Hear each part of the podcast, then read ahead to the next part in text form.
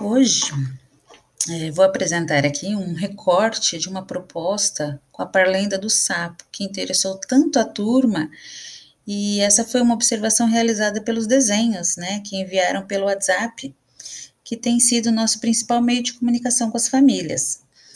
É, e foi mostrado no grupo né, uma foto real do sapo, porque é interessante esse dado visual para a criança, né?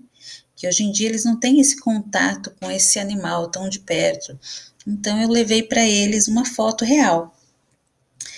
E aí surgiram as impressões de algumas crianças, né? E onde uma delas exclama: Ah, o sapo cururu, né? Trazendo é, o repertório cultural dele, né? Para esse cenário. E aí outras crianças também começaram a mostrar e cantar a música. E em outro momento, uma outra criança diz: ah, Eu não sei essa, mas, porém, sei a do sapo, não lava o pé. Né? Então, olha que interessante esse momento de troca, né? E esse e como a criança ela não se incomoda em não saber, né? Mas ela sabe outra, né? Então, e olha que é importante, né? Essa escuta, essa troca, mesmo que de uma forma distante, né? Essa troca de repertório, essa ampliação de visão, de mundo, né? É muito importante mesmo e, e dá para fazer mesmo à distância. Então, fica aí um trechinho para vocês ouvirem.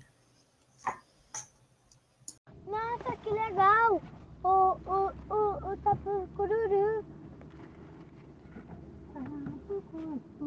Oi, professora. O sapo é muito legal você cantar a música dele. Sapo na beira do rio. Quando o sapo ansarita é porque tem fim. A mulher do sapo deve estar lá dentro, fazendo um rei para o casamento. Ah. Cururu, à beira do rio. Quando o chapo pula mania, é porque tem frio. A mulher do chapo deve estar lá dentro, fazendo vendinha panha, é casamento. Uh! Beijo! Eu não sei cantar a música do sapo cururu, mas eu sei cantar outra música do sapo. O sapo não lava o pé, não lava porque não quer. Ele mara, que, ah, não quer. O Herbert